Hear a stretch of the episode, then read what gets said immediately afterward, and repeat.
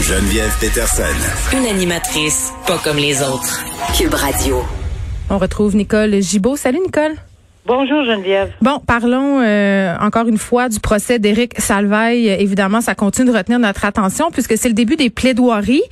Et euh, ce qu'on a dit, en fait, est assez troublant. Ce qu'on dit, euh, c'est que les accusations contre Éric Salvaille sont totalement infondées et auraient été portées par un plaignant qui a livré une version invraisemblable, contradictoire. C'est ce qu'a lancé ce matin l'avocat de l'animateur. On tape toujours sur le même clou, finalement. Absolument, c'est très bien de le soulever, le même clou tout le temps. tout le temps. Alors euh, tout le temps. Alors les c'est invraisemblable.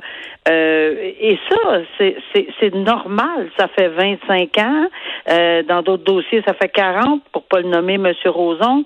Mais c'est toujours un peu les arguments qu'on va entendre invraisemblance, trou de mémoire, exagération, contradiction, ajout à la version à des versions antérieures qui ont été déjà données. Puis, je m'excuse là, mais je vais encore le dire. Trou de mémoire là, ça fait longtemps qu'on s'est dit que c'était une conséquence normale des abus. Ça arrive dans les cas de violence conjugale, ça arrive dans les cas de violence sexuelle. Les victimes, surtout quand ça fait longtemps, euh, c'est un processus de défense.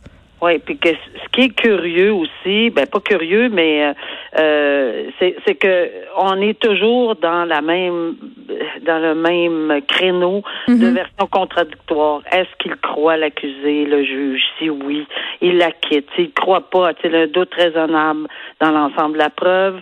S'il y a un doute, il l'acquitte. Il y a toujours le, doute raisonnable, mais il faut jamais oublier le doute raisonnable. Et là, c'est l'ensemble de la preuve. Alors ici, c'est sûr que c'est parsemé de plusieurs témoignages, dont celui de M. Salvaille, dont celui que, que Monsieur que Maître Mascotte l'accepte ou non, les, les euh, témoignages des trois témoins pour attaquer la crédibilité, pour ébranler, pas pour attaquer, pour ébranler la crédibilité de M. Salvaille. Dans l'espoir de le semer, ce doute-là. Ben, ben, c'est-à-dire pour l'ébranler totalement, là, hmm. parce que le, le juge, euh, il a dans, entre les mains ces témoignages-là. Ça n'a pas été contesté. Évidemment, je, je, je sais très bien que s'il y avait une déclaration de culpabilité, de par les propos qu'on entend, là, euh, ça va être en premier plan euh, à la cour d'appel. Ça, c'est clair, net et précis, là, parce qu'on aurait accepté ces trois témoins-là ou déposé ceci. Mais ça, c'est un autre paire de manches. Là. Alors, on va passer ce procès-là en premier, puis il va falloir que le juge, évidemment, analyse tous les éléments mm. qui ont été soulevés dans l'ensemble de la preuve et qui rende sa décision après avoir écouté les, témoins de la couronne. Puis le fait qu'il travaillait pas à Radio-Canada ou il travaillait en, Radio-Canada, il faut jamais oublier, j'ai les trois accusations devant moi entre le 1er avril 1993 et le 30 novembre 1993. Alors, il y a eu peut-être des ajustements là, dans les dates, etc. C'est ce que euh, on semble dire que ça correspond pas aux bonnes dates, au bon moment, puis n'était mm. pas là, puis les, les livres, etc. Donc, euh, c'est ça va être intéressant de voir quelle précision parce que c'est la couronne qui plaide demain. Là, est-ce qu'il y aura puis, puis je pense qu'on a compris que ce procureur est très chirurgical. Euh, indépendamment là, de, de ce qu'on, on, on ne met pas en doute la notoriété et la capacité de mettre mascotte, mais il faut jamais douter de la capacité dans ce dossier-là de euh, l'avocat de la couronne, puis que je pense qu'il a démontré qu'il était capable d'aller de l'avant. Là. Mm-hmm. euh, qu'elle se trompe, que, ça soit renversé en appel, c'est d'autres choses. Mais ou que lui, euh, Maître Mascotte, ça soutient pas ses arguments en. Mais pour le moment, là, c'est un dossier qui est très bien dirigé en droit par les deux procureur à mon humble avis. Euh, alors, faut pas sous-estimer ce qu'elle va venir dire demain. Puis je pense qu'on peut être agréablement surprise du travail qui va avoir été accompli dans la plaidoirie de demain. Et c'est ensuite, est-ce qu'ils vont permettre le juge une réplique. Des fois oui, des fois non. C'est ce que j'appelais l'événement popcorn, là, parce que si on n'arrête pas de leur dire réplique à la réplique à la réplique, là, tout le monde pouf, pouf, pouf, on se lève à gauche pas à droite, à un moment donné, il faut que ça arrête. Là. Mais c'est sûr que s'il y a des éléments percutants, très, très, très important, on n'empêchera pas un avocat de, de, de, plaider nécessairement. Bon, on s'est parlé souvent, euh, toi et moi, Nicole, du fait que ça serait peut-être le temps euh, que le gouvernement distribue des tickets hein, en bon québécois. Oui. Ce qui a été fait, mais là, euh, ça se passe pas exactement comme on l'aurait pensé. Un fort mouvement de contestation, euh, bon, c'est créé. Les gens, je pense, c'est 80% des 3750 personnes qui ont écopé de contraventions liées, si on veut, aux infractions liées aux, mesures sanitaires par rapport à la COVID-19, ben 80% de ces gens-là ont décidé de les contester. ils n'ont pas jugé bon d'enregistrer un plaidoyer. ils laissent ça aller. Donc, fort est à Paris là, que ça va genre juste jamais être payé. Ben là, là-dessus, je suis pas d'accord. Parce que euh, les 3000, les 80% comprend ceux qui ont décidé de rien faire. Là, j'ai des petites ah. nouvelles pour ces gens-là. Là. Si on t'oublie pas. si on décide de ne rien faire et qu'on se laisse condamner tout simplement en faisant bof, mm. je, je, ne m'en occupe pas, ben il y aura une condamnation.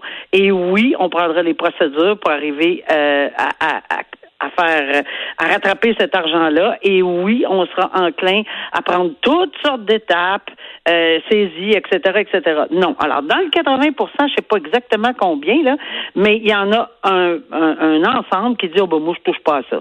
Ceux qui décident de le contester, j'ai pas de problème parce que j'ai fait dans mon hmm. ancienne vie, mais très, très, très, très au début, on faisait le statutaire. Puis c'était la salle est comble de gens qui contestent des billets de vitesse, des billets de stop, des billets de retard, des billets de... Mais on gagne jamais. Moi, j'ai essayé ça. Ça marche pas. Ça marche jamais. En a beaucoup, beaucoup, beaucoup. Il y a beaucoup d'élus. Puis c'est souvent, c'est ça, oui, ça peut arriver. Puis ça c'est arrivé régulièrement qu'il y a eu des acquittements, mais c'est pas si simple. Puis il faut se présenter, puis il faut expliquer. Puis on fait pas juste brandir. Puis c'est là que je trouve intéressant.